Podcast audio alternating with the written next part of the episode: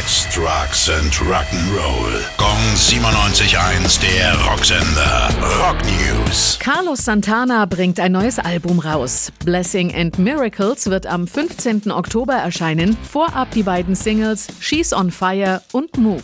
Letztere nahm er gemeinsam mit Sänger Rob Thomas auf. Der Song soll an ihr letztes gemeinsames Projekt Smooth aus dem Jahr 1999 anschließen. Neben ihm sind auch noch andere namhafte Gäste zu hören, wie Steve Winwood, Chris Stapleton oder Kirk Hammett von Metallica.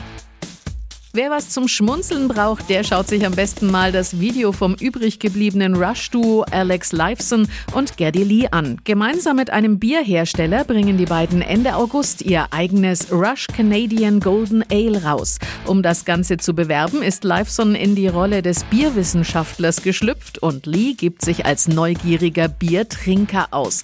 Witzige Idee und macht auf jeden Fall gute Laune. Gong 97.1, der Rocksender. Rock News. Sex, Drugs and Rock'n'Roll.